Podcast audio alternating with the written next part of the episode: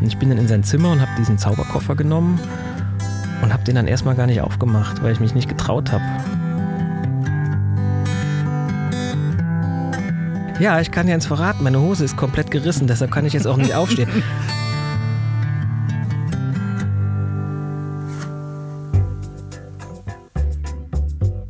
Er war schon Manager, Start-up-Gründer, Geschäftsführer und hat über 20 Jahre Unternehmen beraten.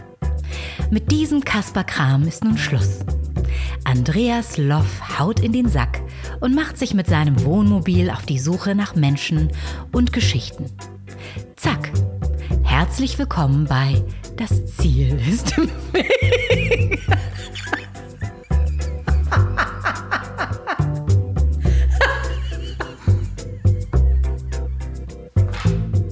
Eieiei, willkommen in Folge 45 des Podcasts, in dem es um Quereinsteiger, Querdenker und Quertreiber geht. Mein Name ist Andreas Loff. Ich hoffe, es geht euch gut und wir machen gleich wieder was ganz Verrücktes. Wir fangen gleich mit der Werbung an. Und auch diese Folge wird unterstützt von Wahlberg Urban Electrics. Es gibt einen Gutscheincode, der ist verlängert bis Ende November, habe ich letzte Woche schon gesagt. 15% auf alles. Was ist denn Urban Electrics? Das ist die freundliche Firma von meinem lieben Freund Florian Wahlberg. Die bauen nämlich diese stylischen Elektroroller. Nicht die hässlichen, diese Verleihroller, sondern richtig edle Teile, die man in den Kofferraum packen kann und zusammenklappen, mit in die Bahn nehmen kann. Aber eben auch das Super 73. Das Elektrofahrrad, mit dem ich immer unterwegs bin, könnt ihr auf Instagram sehen. Und die Roller, die Eigenmarken, E-Grid und The Urban sind regelmäßig Testsieger in Reichweite, Verarbeitung und so weiter. Ihr bekommt das 15% billiger auf den Warenkorb, pro Person nur einmal einlösbar. Im Shop urban-electrics.com und der Gutscheincode ist DZIIW2019. Ich wiederhole nochmal. DZIIW2019 unter www.urban-electrics.com. Vielen Dank, Florian und Wahlberg Urban Electrics für die Unterstützung dieser Folge. So, und was ist noch passiert diese Woche? Ich bin letzte Woche interviewt worden, wieder mal für einen anderen Podcast, nämlich Ben spricht, heißt der Podcast. Äh, wenn die Folge rauskommt, sage ich euch Bescheid. Das war ganz lustig. Wir haben das Remote aufgenommen, ich hier im Mobil ähm, und äh, Ben in München und wir haben jeweils eine Flasche Rotwein uns zu Genüge geführt. Ich sage euch Bescheid, wenn die Folge rauskommt. Aber ihr habt mir auch Feedback gegeben zur letzten Folge mit Nils Bokelberg. Ihr, ihr, habt euch bedankt für all die Podcast-Tipps. Faking Hitler, WIMAF, Gästeliste Geisterbahn und auch Randale Buckelberg. Einige hätten aber auch gerne, haben sie mir geschrieben, mehr über seine Viva-Zeit von Nils erfahren. Und da muss ich sagen, ja, da gibt es sehr, sehr viele Interviews und da ist eigentlich fast alles gesagt worden und ich wollte eher was von Nils über das Hier und Jetzt erfahren und das hat mich mehr interessiert. Ich bin aber auch interessiert an eurem Feedback. Schickt mir das weiter bitte an ziel.ponywurst.com oder Facebook, das Ziel ist im Weg. Oder einfach auf Instagram, andreas.loff, da gibt es auch die meisten Fotos und Videos rund um das Tonmobil. Vergesst nicht eine Bewertung auf iTunes und natürlich den Podcast da auch abonnieren, wenn ihr ein iPhone habt. Das hilft nämlich bei der Sichtbarkeit sehr. Und wenn euch der Podcast gefällt, sagt es auch ruhig Freunden und der Familie. So, nun aber zu meinem heutigen Gast. Der wunderbare, zauberhafte, kann man sogar sagen, Thorsten Havenath war bei mir zu Gast. Der ist Bestsellerautor, Mentalist, Gedankenleser, Körpersprachenspezialist und ein Bühnentier. Wir sprechen über seinen Werdegang vom kindlichen Zauberer mit der Zwischenstation des Diplomübersetzers für Englisch und Französisch zum Unterhalter bzw. Autor und was genau sein verstorbener Bruder damit zu tun hat und welche Spielarten von Geheimnisse es eigentlich gibt. Wir reden auch über sein neuestes Buch, Sag es keinem weiter, warum wir Geheimnisse brauchen. Habe ich auch gelesen, macht richtig Spaß. Thorsten, es war mir ein zauberhaftes Vergnügen. Du bist jederzeit hier herzlich willkommen und euch jetzt viel Spaß beim Reinhören. So, gegenüber von mir schauen mich zwei stahlblaue Augen an. Und ich habe das Gefühl, er weiß alle meine dunklen Geheimnisse. Dieser Mann ist Gedankenleser, Körpersprachenspezialist und Mentalist, zusätzlich aber auch noch Bestsellerautor, hält Vorträge und ist mit seiner Show, Bühnenshow, die ganze Zeit auf Tour. Ich versuche jetzt nicht an den blauen Elefanten zu denken. Und bei mir ist Thorsten Havener und ich stelle eine unmögliche, unhöfliche Frage. Wie geht es mir? so begrüßen sich in der Regel zwei Mentalisten. Mir geht's prima. Nachdem ich ja ein bisschen früher zu dem Termin erschienen bin als ursprünglich vereinbart, bist du ein bisschen gestresst. Ja, nur so, äh, nicht Aber wirklich. Wir sitzen doch hier im besten Umfeld. Es geht uns doch beiden prima. Ja, auf jeden Fall. Ja. Du bist nach Hamburg gekommen, weil du hier ein, ein Seminar gibst? Richtig, ich gebe ein Tagesseminar, was ich gar nicht allzu oft mache und auch nur in ausgewählten Städten und da ist halt Hamburg eine davon und dafür bin ich jetzt hier. Morgen geht's los und wir reisen aber immer am Vornachmittag schon an, damit ich dann auch entsprechend gut gelaunt und ausgeruht am nächsten Morgen da stehen kann. Frisch. Genau. Vor wie vielen Leuten, wenn ich mal fragen darf? Wir halten das sehr klein. Morgen sind es 15 und mehr als 20 will ich da auch gar nicht haben in dem Seminar, weil das ja doch auch was sein soll, wo die Leute wirklich was mit nach Hause nehmen. Und das ist für mich eine ganz andere Erfahrung als jetzt die Bühnenshow, wo es mir ja darum geht, vor möglichst viel Publikum zu spielen. Also jetzt auch nicht die große Arena, aber doch halt mehrere Leute. Äh, und das funktioniert wunderbar. Ich habe gestern zum Beispiel eine E-Mail bekommen von einem Typen, der hat vor sieben Jahren das Seminar mitgemacht. Und ich mache am Ende des Seminars eine Übung mit den Leuten, wo sie sich vorstellen wollen, sollen, was sie in sieben Jahren erreicht haben wollen, in allen möglichen Bereichen. Ah, okay. Und da gibt's, das ist fast schon, fast schon metaphysisch, also es ist fast schon eine magische Erfahrung, die die machen. Denn ich kriege von fast jedem Teilnehmer sieben Jahre später eine Mail und die kommen jetzt gerade alle, weil vor, vor sieben Jahren habe ich die letzte Reihe dieser Seminare gemacht und die sagen, unglaublich. Und der ist zum Beispiel jetzt in Wien Musiker und hat sein erstes Solo Album rausgebracht. Das heißt, Achtung, Seven Years from Now, weil er von diesem Erlebnis Ach, so beeinflusst war. Und, und das, äh, hat er vorher, war er nicht Musiker? Er war zumindest nicht so Musiker, dass er damit in großen Bands gespielt hat. Okay. Und er ist mit, wie heißt der, Österreicher Pavo Pavlov Stellar. Der ist in hm. Österreich recht groß. Ja, ja geht, geht ähm, schön. Und, und da ist er auch einer der Musiker und hat tatsächlich jetzt, und war ihm auch wichtig, das finde ich so toll, dass er auf den Tag sieben Jahre nach dem nach dieser Übung, die wir gemacht haben, diese Platte rausgebracht hat. Also es macht tatsächlich was mit dir, wenn du, wenn du diese Methoden nutzt. Okay, wir kommen dann nachher nochmal hin ähm, was da im Seminar passiert und mhm. auch in deinen Bühnenshows. Mhm. Mich würde nochmal interessieren, wie würdest du dich selber bezeichnen, wenn man sagt, okay, was ist dein Beruf? Hm, das ist tatsächlich nicht einfach. Ich sage meistens, ich bin Gedankenleser, Mentalist und Vortragsredner mit den Themen Wahrnehmung, Suggestion und Menschenkenntnis. Das ist ja schon ein richtiger Satz, ne? Da das ist ein ganzer Satz. Und wenn ich es wirklich auf eins runterdampfen muss, wenn die Leute dann fragen, echt, was machst du denn da oder was passiert denn in deinen Abendprogrammen, da würde ich sagen, mein Hauptjob ist es, andere zu unterhalten und zu inspirieren. Aber das war ja nicht immer so. Also du bist ja, wie, wie wird man, wie kommt man dazu, irgendwann zu sagen, okay, das, das ist es, wird man dahin getrieben, treibt man sich selber dahin? Du hast äh, als Zauberer angefangen, hätte ich mhm. gesagt, oder dich Das stimmt, ne? das ist ja vollkommen in Ordnung, ja. Ja, du hast mit, mit Zauberei, äh, dein Bruder hat dich fasziniert, wenn ich das richtig äh, genau. in Erinnerung habe. Ja. Und wann kommt da der Punkt, wo man sagt, ah, das mache ich hauptberuflich und also es gab nie diesen einen Moment. Es gab nie diesen einen Schlüsselmoment, wo ich wusste, aha, das ist es jetzt. Das waren einfach ganz viele Ereignisse, die sich, die sich gesammelt haben. Und ich habe, wie du gerade gesagt hast, meinen ersten Auftritt gemacht als Jugendlicher mit 13. Damals noch als klassischer Zauberkünstler. Was Und war dein erster Trick? Mein erster Trick war, einer, den ich heute immer tatsächlich immer noch mache, dass im Publikum ein Ball versteckt wird und derjenige, der den Ball versteckt, also ich bin in der Zeit draußen, ne, also verlass, ja. den, verlass den Raum mit einem Komitee, komm wieder rein und derjenige, der den Ball versteckt hat, äh, den nehme ich an der Hand und führe ihn dann, obwohl er kein Wort mit mir spricht, zu diesem Versteck. Das war der ah. erste Trick und das Interessante ist, das hatte eigentlich schon zum Kern das, womit ich mich jetzt hauptsächlich beschäftige, nämlich das Empathische, das mich auf mein Gegenüber einlassen, das, das genaue Erfühlen, was mit dem anderen wohl los ist. Denn es gibt keinen klassischen Zaubertrick dahinter, wie bei anderen Dingen, die ich gemacht habe und die ich teilweise auch heute noch mache, dass da eine riesen Illusion entsteht. Bei der Nummer ist tatsächlich genau das der Fall, was ich den Leuten auch wirklich erzähle. Das glauben die mir nur nie. ja, das ist so eine Mischung. Ne? Ja. Also das ist, äh, wenn ich mir, ich habe mir deine, deine DVD angeguckt ähm, das ist so eine Mischung, wo du dann denkst, so, warte mal, wo ist da der Trick? Ja. Wo du auch als, also man spürt es nicht, aber wo auch manchmal im Publikum der ein oder andere Blick sagt so, warte mal, wie hat er das jetzt gemacht? Ist Ja. es wirklich nur den Menschen, den ich lesen kann und fühlen kann, wo er sich hinbewegt?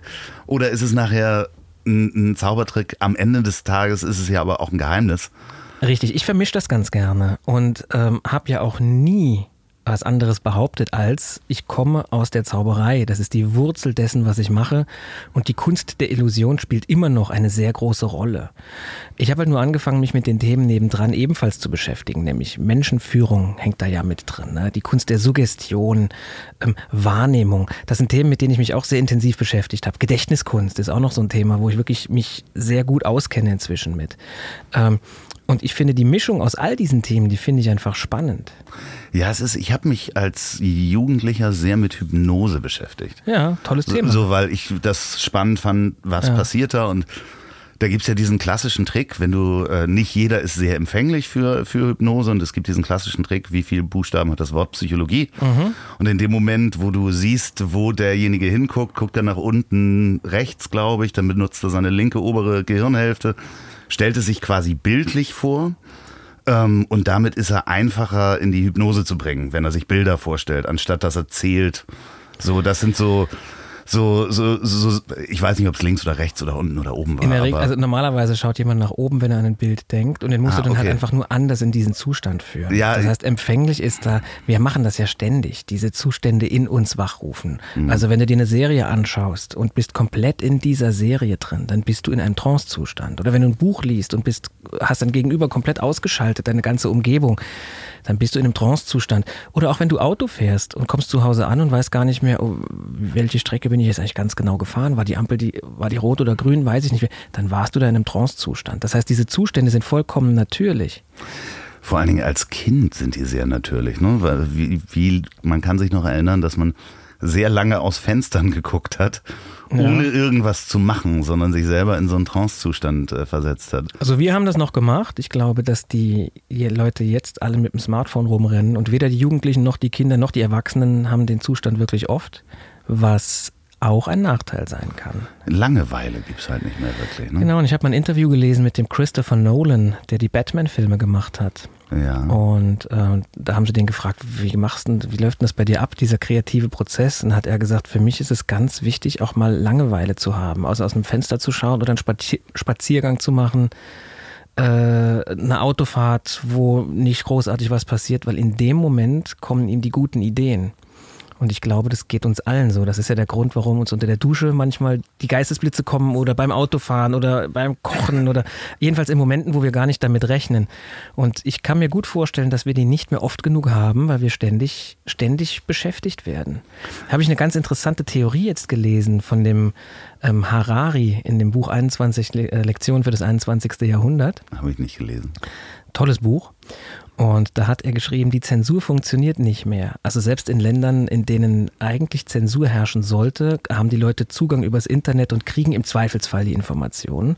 Also haben sich jetzt Menschen dazu entschlossen, keine Inhalte mehr oder keinen Inhalt mehr zu zensieren, sondern die Menschheit mit so viel Inhalt zu, zu donnern, dass sie das Wichtige vom Unwesentlichen nicht mehr unterscheiden können. Und das ist natürlich jetzt mal eine starke These erstmal. Aber sie ist, es ist schon vorstellbar. Ich glaube, wir beschäftigen uns zu viel mit einmal mit uns selber, also denken wir wären der Mittelpunkt der Welt und mit Nichtigkeiten und verlieren vielleicht teilweise wirklich die, die Fähigkeit, Wesentliches von Unwesentlichem zu unterscheiden. Ja, das, also, das merke ich an mir selber. Man wird ja quasi, wenn man ständig mit dem, mit dem Internet oder mit dem Smartphone unterwegs ist, wird man jetzt auch zum Nachrichtenjunkie. Morgens das erste Ja. äh, nachgucken, was ist passiert. Aber Genau. ähm, das eigene Leben äh, äh, dann vielleicht mal nicht zu betrachten, sondern oder, oder den eigenen Körper oder Geist. Ja, und auch viel zu konsumieren, wenig zu produzieren, also wenig selber kreativ zu sein oder weniger als früher zumindest und auch die Nachrichten ja in einer anderen Form aufzunehmen. Also doch ein gutes Stück oberflächlicher wahrscheinlich, als es früher der Fall war, wo man noch wirklich eine Tageszeitung gelesen hat. Ne? Leute sollen mehr duschen und Tageszeitung lesen. Weil eben meine, also meine besten Ideen kommen unter der Dusche, deswegen konnte ich da gerade so Ja. äh, äh, mit relaten, wie man so schön sagt. Ja. Aber du hast ja eigentlich noch mal was ganz, ganz anderes gelernt. Du hast äh, studiert und bist eigentlich Übersetzer. Ja, genau. Ich bin Diplomübersetzer für Englisch und Französisch. Ja. Und hast aber nebenbei schon ähm, weiter die Karriere gemacht, äh, die, die Ja. du jetzt machst. Das heißt, äh, Ja, also eigentlich ist es anders, als du es gerade formuliert hast. Ich habe das, was ich jetzt mache, immer schon gemacht und auch immer schon sehr intensiv, weil nach meinem ersten Auftritt war mir klar, ich will das wieder machen. Das macht mir großen Spaß. Ich kann das gut. Ich habe offensichtlich ein, ein gutes Händchen dafür und wollte aber nach dem Abitur gerne auch noch mehr über Sprachen erfahren, weil ich für Sprachen immer schon ein gutes Händchen hatte und weil Sprache auch bei dem, was ich mache, eine extrem große Rolle spielt. Und ich habe im Studium tatsächlich sehr viel über, auch über das Deutsche und über die, das Benutzen von Sprache gelernt. Und das hat mir unglaublich viel genutzt. Und ich habe das immer alles sofort in die Auftritte mit reingepackt. Und ich glaube auch, dass ich die Bücher, die ich geschrieben habe, niemals so hätte schreiben können, wenn ich nicht das an einer Universität studiert hätte. Also, das ist natürlich jetzt blöd formuliert, niemals hätte schreiben können. Vielleicht soll ich sagen, das Studium hat mir unglaublich geholfen, einfach klar zu formulieren. Und es war eher so, dass ich die ganze Zeit Auftritte gemacht habe und da auch schnell von gelebt habe. Also ich war sehr schnell auch selbstständig, habe schnell mein erstes eigenes Unternehmen angemeldet, weil klar war, das ist genau mein Ding, das möchte ich immer machen. Das ist, das ist meine Berufung. Und das Studium habe ich bis auf die letzten zwei Semester, wo ich dann wirklich auch zum Ende kommen wollte, habe ich zusätzlich gemacht. okay.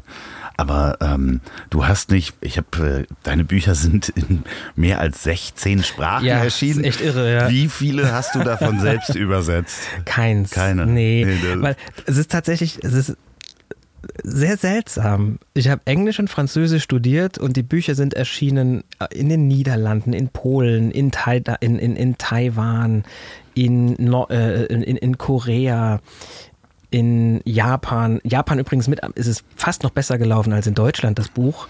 Äh, in China, also wirklich alle möglichen Sprachen, von denen ich keine einzige spreche. auf Französisch und auf Englisch gibt es die Bücher nicht.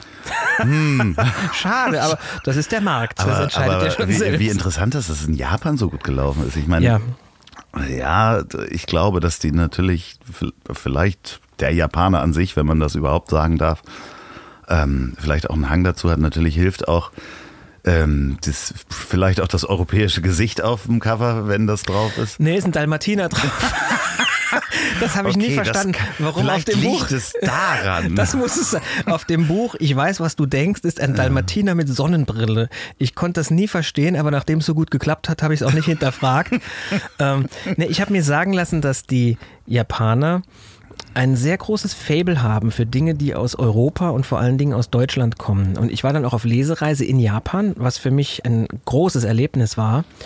Und ich habe wie, wie, wie macht man das? Also hast du auf Deutsch gelesen oder auf Englisch? na, ich habe ja, ich habe das immer als Live-Happening praktisch Ah, gemacht. okay. äh, habe also jetzt nicht mein Buch genommen und davor gelesen, sondern ich habe äh, eigentlich ähnlich wie hier die Shows, habe ich halt dort äh, Vorträge gehalten mit Sachen, die auch in den Büchern drinnen stehen und habe über die Kraft der Gedanken geredet, über Wahrnehmung und hatte eine ganz tolle Dolmetscherin, die in Berlin studiert hat. Okay. Und äh, ja, die war auch teilweise in Saarbrücken, wo ich studiert habe. Also wir hatten teilweise ähm, sogar dieselben Profs, die wir kannten. Und äh, dadurch hatten wir natürlich direkt mal eine riesen Schnittmenge, wie wir ins Gespräch gekommen sind. Das hat sehr, sehr gut geklappt mit der. War Wahnsinn. Konntest du dir das damals vorstellen oder gab es noch irgendwie ähm, bei den ersten Auftritten, wenn man sich so an die Kindheit zurück erinnert, gab es da noch andere Berufswünsche, Rennfahrer, Feuerwehrmann, ir- irgendwas, was dann noch, wenn das nicht klappt, wenn ich nicht Zauberer werde? Also es waren bei mir mehrere Dinge, wie es sich hätte entwickeln können. Also ich, hätte- ich hätte auch Musiker werden können, aber dafür hat mir dann, das habe ich recht schnell rausgefunden, dann doch das entsprechende Talent auch gefehlt. Da gab es also Freunde von mir, die haben weniger Gitarre geübt als ich und die waren wirklich besser und haben auch ein mehr, mehr Feeling da drin gehabt. Das habe ich recht schnell gespürt. Ähm, Schauspielerei hat mich auch sehr interessiert, wobei ich nie in einer Schauspielgruppe oder ähnlichem war, weil ich halt immer Auftritte als Zauberer gemacht habe damals. Und was mich tatsächlich auch interessiert hätte, und da war ich knapp davor, war es äh, Zahnheilkunde zu studieren und Zahnarzt zu werden. Ah, okay. Weil mein Vater Zahnarzt war.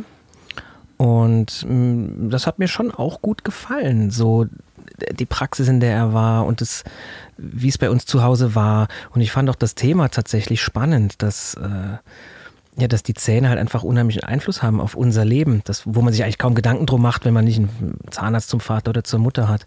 Der hat mir dann aber irgendwann abgeraten davon. Der, also mein Vater war einer derjenigen, die gesagt haben, mach lieber mal das, was du jetzt machst. Das ist was Besonderes. Was ich mache, das machen viele andere auch. Mach, mach dein Ding. Also das hilft natürlich, so einen Support zu kriegen. Ne? Also ich meine, ich kann mir schon vorstellen, dass nicht alle Eltern äh, begeistert sind, wenn Sohn sagt, ich möchte auf einer Bühne stehen und äh, Menschen begeistern. Ja, also da, da habe ich mit, mit meinen Eltern wirklich großes Glück gehabt. Die haben das beide unterstützt. Ähm, wobei ich sagen muss, es hätte jetzt auch keinen Grund gegeben, das nicht zu unterstützen, weil ich habe da einfach sehr, sehr schnell, wie ich gerade eben schon gesagt habe, hab mein, mein Unternehmen angemeldet und konnte davon einfach sehr gut leben. Dein Bruder hat dich draufgebracht, ne? Dein, ja. dein verstorbener Bruder. Richtig.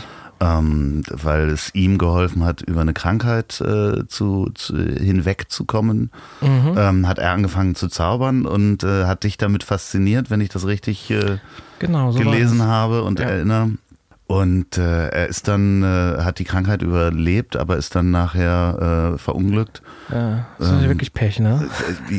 das ist wirklich ja, bitter. Also, das war wirklich auch bewegend, das zu lesen, ähm, dass jemand eine Krebserkrankung überlebt, um dann äh, äh, später äh, zu verunglücken und eigentlich, ähm, ja, äh, dich aber dann auch so mit beeinflusst hat und dir das mitgegeben hat. Also das ist ja... Ähm ja, also das war sicherlich ähm, das erste ganz große prägende Erlebnis in meinem Leben, war die Leukämieerkrankung meines Bruders.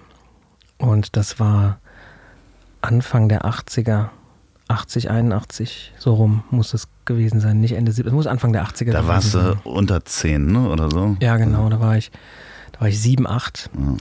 Und ähm, das macht natürlich was mit einer Familie und auch mit dem, mit dem Bruder in dem Moment halt, also in, in meiner Stelle jetzt. Weil einfach plötzlich klar wird, oder oh, da gibt es ein paar sehr ernste Themen, mit denen du dich als Kind normalerweise nicht beschäftigst. Und damals war auch tatsächlich diese Chemotherapie, die er machen musste, die war unglaublich aggressiv. Also das war tatsächlich eine sehr schwere Zeit für uns alle. Mhm. Und der Einzige, der sich nie beschwert hat, war er. Also das habe ich oft. Also ein sehr guter Freund von mir ist dann ein paar Jahre später auch an Krebs erkrankt und der ist dann auch an Krebs gestorben und da war es genau dasselbe. Der Einzige, der sich nie beschwert hat, war der. Das heißt, die Leute, die da drin sind, die haben eine unglaubliche Stärke. Und was mein Bruder gemacht hat, war, dass er im Krankenhaus das Zaubern angefangen hat. Warum, weiß ich nicht mehr. Ich weiß nur, dass er immer wieder mir ein paar kleine Tricks gezeigt hat. Und da war einer dabei mit einer Münze.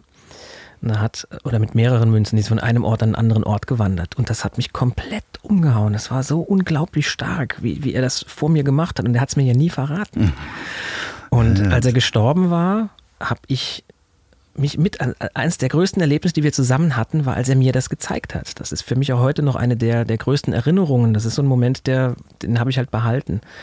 Und ich bin dann in sein Zimmer und habe diesen Zauberkoffer genommen und habe den dann erstmal gar nicht aufgemacht, weil ich mich nicht getraut habe. Weil ich irgendwie dachte, das ist ja sein persönliches. Er hat es mir ja persönlich Es ist ja auch verraten. sein Geheimnis. Es war sein Geheimnis und er hat, er hat es mir ja selber freiwillig nie verraten. Und irgendwann dachte ich mir, komm, es ist jetzt ja kein persönliches Geheimnis. Es steht ja in irgendeinem Buch, er hat es ja nicht erfunden. Also habe ich diesen Koffer geöffnet. Und das war sicherlich, also als du mich eben nach den Wendepunkten in meinem Leben gefragt hast, so, das war sicherlich einer der wichtigsten Momente für mich im Nachhinein. Das wusste ich mhm. damals natürlich nicht. Aber da habe ich was für mich entdeckt, das meine, meine komplette Faszination hatte und was auch bis heute nicht aufgehört hat. Ich finde das Thema immer noch toll. Ich habe auch noch genau den Koffer und der ist noch genauso eingeräumt. Wahnsinn. Äh, ich will auch gar nicht wissen, wie der Trick funktioniert. Davon mal ganz abgesehen. ja. Aber das ist ja das andere. Dein, dein neuestes Buch geht ja auch äh, um Geheimnisse und das fand ich so spannend, weil ähm, du bist auch, Moment, ich habe es mir aufgeschrieben, Deine Frau ist die Tochter eines Händlers für Zauberrequisiten. Ja, das stimmt. Ja, das finde ich wahnsinnig faszinierend. Das ist, das ist fast eine Geschichte wie aus einem sehr romantischen Film. Fast schon schnulzig, meinst du? Ja, schon fast. Ja. Schnulzig. Hat man sich dann bei der zersägten Jungfrau kennengelernt? So ungefähr. Wir waren, also ich war auf einem Kongress äh, mit 19 äh, in Stuttgart. Das war damals einer der größten Kongresse in Deutschland. Äh, und da ist man hin. Also das war einfach toll, wenn man da war. Das war so einmal im Jahr haben sich da die Zauberer getroffen. Und da bin ich hin, wie gesagt, mit 19 und hatte aber kein Hotelzimmer, weil ich mir das nicht leisten konnte und habe da bei einem Freund geschlafen. Und äh, habe im Rahmen dieses Kongresses habe ich meine Frau kennengelernt, wo ich natürlich noch nicht wusste, dass das, dass das meine Frau ist. Ähm, und habe der dann irgendwann erzählt, ja, ich muss jetzt fahren, äh, weil ich bin hier nicht im Hotel. Und hat sie gesagt, ja, wie, du bist hier nicht im Hotel? Und ich gesagt, ja, ich, ich übernachte bei dem und dem, den, den kannten die auch den ganzen Zauberer, das war auch ein Zauberer. Da hat sie gesagt, ja, also komm, also kannst auch bei mir am Boden pennen. Und dann habe ich tatsächlich bei denen äh, auf dem Boden geschlafen. Und ihr Vater ist äh, äh Requi Zauberrequisitenhändler. Genau, das war auch damals einer der wenigen. Inzwischen hat sich da über das Internet wirklich sehr viel geändert. Mhm. Aber das war ja alles in den Zeiten vor Internet oder vor dem Internet und ähm, das war einer der, der größten Lieferanten für Zauberkünstler. Also wenn du irgendwas gebraucht hast, Requisiten gebraucht hast oder auch Fachliteratur, dann war er einer derjenigen, äh, bei denen du angerufen hast. Der andere kam übrigens hier aus Hamburg. Äh, inzwischen gibt es das nicht mehr, das gab es auch damals schon nicht mehr, aber meine aller, allerersten Tricks habe ich in Hamburg bestellt bei einer Firma, die hieß Janosch Bartel.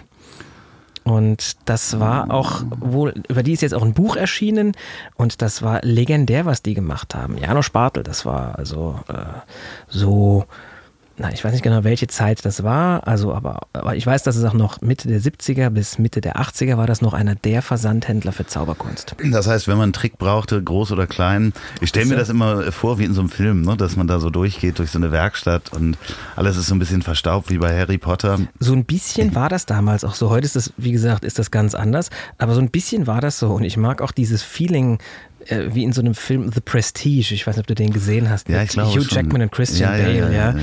Ähm, das ist schon so ein Gefühl, das ich auch habe, wenn ich mich mit Zauberkunst beschäftige. Für mich ist Zauberei nicht, ach, ich rufe mal schnell die Kinder und modelliere mal noch schnell einen Luftballon und, Mhm. und äh, kannst du noch hier. Das hat mich tatsächlich wenig gereizt. Das, das habe ich auch hinter mir, weil wenn du davon lebst als Schüler, dann machst du natürlich auch so einen Auftritt in einem Klar. Autohaus oder so. Das machst du natürlich.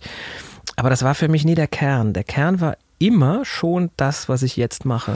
Ist das so ein bisschen die, äh, gerade wenn du von dem Kern sprichst, und man hat es ja auch oft als Kind, so ein bisschen eine Sehnsucht nach Superkraft? Also, so, warum man als Kind auch Comics so gerne mag Mhm. Ich weiß nicht, ob ich das als Superkraft bezeichnen würde. Zumindest die Sehnsucht nach einem Ort, an dem alles geht. Das war es für mich eher. Also eine Sehnsucht nach einer Welt, in der einfach, in der es keine Grenzen gibt, in der alles möglich ist. Und natürlich weiß ich, dass das nur eine Illusion ist. Und ich weiß auch, dass mein Publikum weiß, dass das nur eine Illusion ist. Aber für zwei Stunden kann es unheimlich gut tun, mal in so eine Illusion reinzugehen. Ja, weil ich erinnere mich so als Kind, wenn man so Comics, auch diese, diese Welt, wo alles geht. Ne? Genau. In Comics ist das ja auch so und äh, es gibt so ein, so ein ähm, ja, das sind ja auch, Comiczeichner sind ja auch meistens, wenn man sich die anguckt, die Menschen, die sich diese, diese Welt erdenken, die auch eher die schwächeren Nerds, die halt versuchen, auf der äh, Suche nach der Superkraft halt was zu finden, wo sie eben nicht, ähm, also wo halt alles möglich ist. Ne? Ja, und wo du sagst, also Künstler, Nerds, die das malen, ich glaube auch, dass die das malen müssen, weil wenn sie es beschreiben könnten, würden sie es nicht malen. Nee, richtig. Das heißt, genau. du machst als, äh, wenn du einen künstlerischen Anspruch hast, machst du das natürlich auch, weil du sagst, ich habe keine andere Möglichkeit, das auszudrücken. Ob das jetzt eine Melodie ist, mit der du ein bestimmtes Gefühl ausdrückst oder ein Bild, das du malst, wo du irgendeine Botschaft drin hast, wo du sagst, ich kann es anders nicht beschreiben. Das habe ich mit dem, was ich mache, jetzt weniger. Also ich würde das, was ich mache, auch nicht als Kunst bezeichnen. Das ist Unterhaltung. Ähm, und das ist auch mein Anspruch. Also ich möchte, dass Menschen zu mir kommen, im Abendprogramm sich zweieinhalb Stunden unterhalten lassen. Natürlich schon habe ich eine Botschaft. Also ich habe schon etwas, das ich denen mitgeben will und was ich, was ich ihnen sagen will und, und auch eine Stimmung, die ich kreieren will. Ähm, und auch ich will den Abend schon auch nutzen, um zu sagen, denk mal, denk mal über das nach und guck dir das mal genauer an. Und es ist viel mehr möglich und es steckt eigentlich viel mehr in deinen Gedanken, in deiner Kraft, als du vielleicht denkst. Aber die Metapher ist natürlich eine Show. Das darf man nicht vergessen. Klar, also runtergebrochen natürlich. ist das der Anspruch, den ich habe, zwei Stunden gut zu unterhalten. Nicht mehr, aber auch nicht weniger. Da ist ja, aber der Unterschied oder beziehungsweise, wenn man das Gesamtwerk sich ja anguckt äh, und auch das äh, letzte Buch, ähm, sag es keinem weiter, ähm, warum wir Geheimnisse brauchen. Da vermittelst du mir auf jeden Fall eine ganze Menge, was ich, äh, wo ich vorher auch nicht drüber nachgedacht habe. Also das heißt, du verlängerst es quasi aus der Show raus, denn ähm, wozu, ah, dass es drei Arten von Geheimnissen gibt, äh, das fand ich ganz schön. So, jetzt erfahrt ihr zwar nicht, welche drei Arten von Geheimnissen es gibt, sondern ihr hört, welche Worte ich in der letzten Woche gelernt habe. Und ihr könnt da wie immer zwei Probierpakete der Kehrwieder Kreativbrauerei gewinnen. Das ist die Brauerei vom Weltmeister Biersommelier Oliver Wesselow. Der ist auch in einer meiner Folgen zu hören.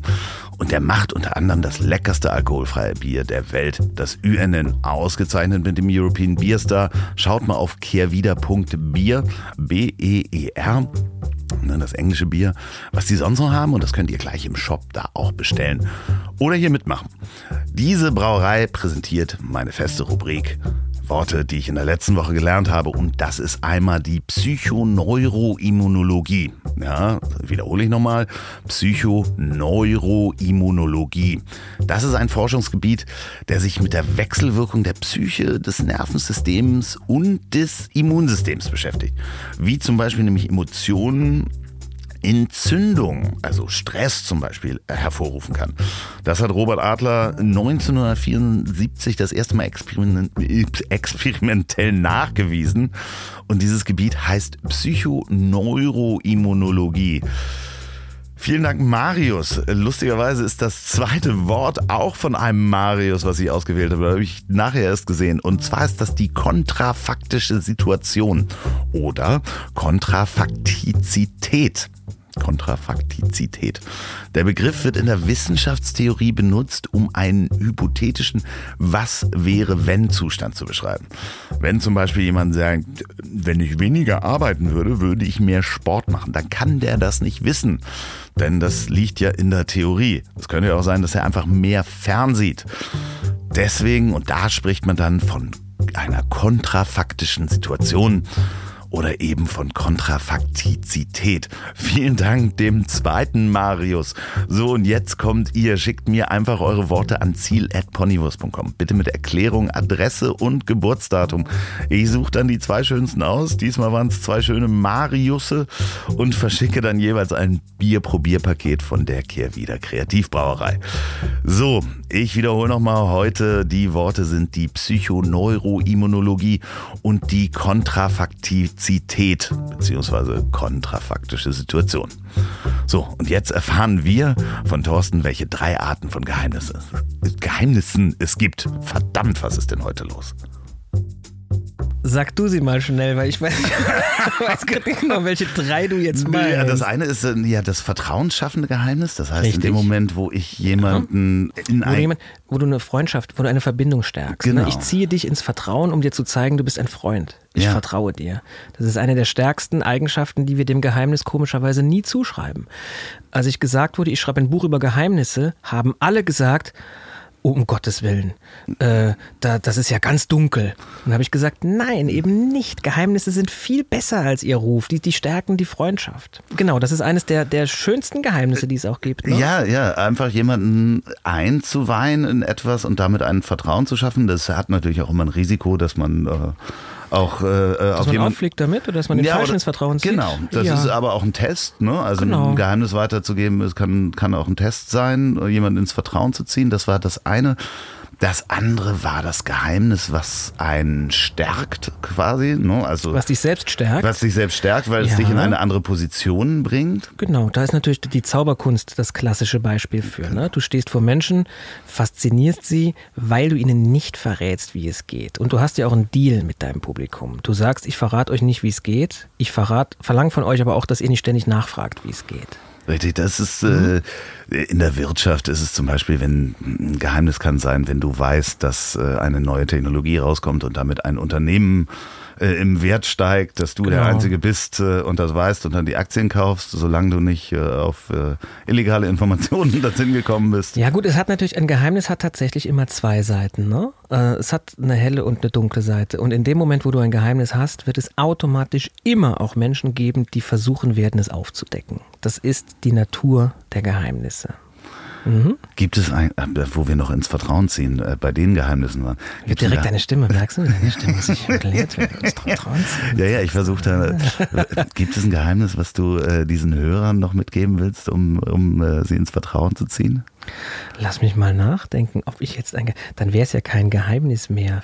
Das naja, ist, ist, ja nur für mich jetzt eine, ist für mich jetzt eine schwierige Frage. Hast du irgendein Geheimnis, das du verraten willst? Äh, nee, offen gestanden um, fällt mir gerade jetzt keins ein. Ne? Um das Vertrauen äh, zu erwecken. Ich war, ich war kürzlich, aber ich musste die Frage natürlich, stellen. Ich kann dir aber eine schöne Story dazu erzählen. Kürzlich war, in, war ich in der Web Talk Show. Ich weiß nicht, ob du die kennst. Das war auch sehr schön mit dem Nico Gutjahr. Und ähm, das ist also eine Talkshow, die wirklich nur im Internet ausgestrahlt wird. Die kommt jetzt am 11. November, kommt meine ah. Folge. Obwohl das im Sommer schon gedreht wurde.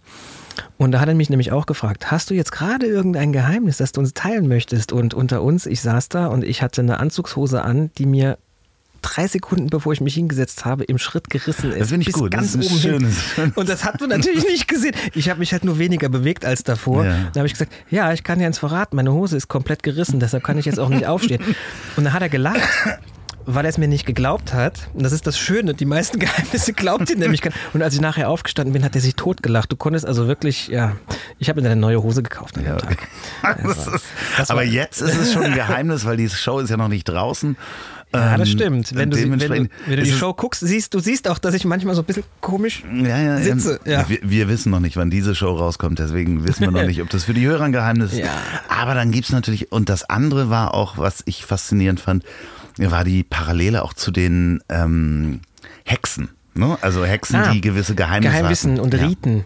Also praktisch Zugang zu einer anderen Welt, Geheimwissen, ein Geheimrezept zum Beispiel. Mhm. Das ja aus der heutigen Welt so weit gar nicht mehr weg ist, weil äh, Coca-Cola hat ein Geheimrezept. Coca-Cola hat übrigens, das finde ich auch, habe ich bei der Buchrecherche gelernt, Coca-Cola hat sein Rezept nie als Patent angemeldet. Also mhm. Coca-Cola ist nicht patentiert, denn sie hätten, das Unternehmen hätte das Rezept veröffentlichen müssen, um es als Patent anzumelden. Da haben sie gesagt, nein, das Geheimnis ist uns wichtiger als das Patent.